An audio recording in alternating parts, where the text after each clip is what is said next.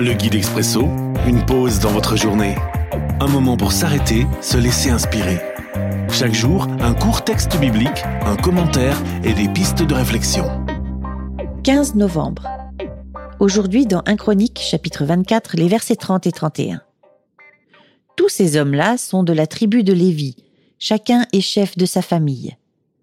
Eux aussi, tout comme leurs frères, les hommes de la famille d'Aaron, tirent au sort l'ordre de leur service.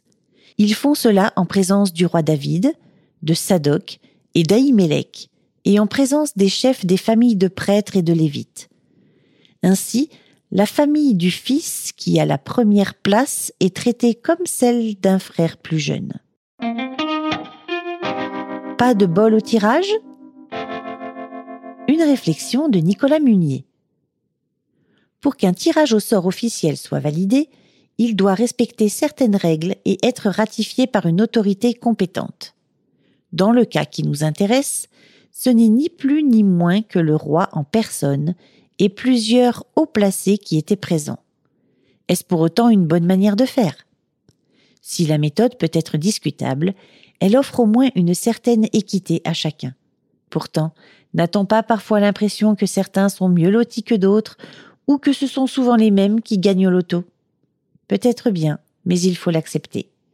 Heureusement avec Dieu c'est différent. Pas de tirage au sort et tout le monde peut remporter le gros lot. Prière.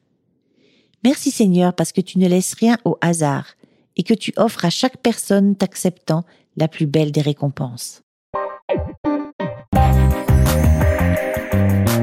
L'Expresso, un guide biblique accessible partout et en tout temps une offre numérique de la Ligue pour la lecture de la Bible, Radio Air et Radio Omega. À retrouver sur expresso.guide ou sur votre radio.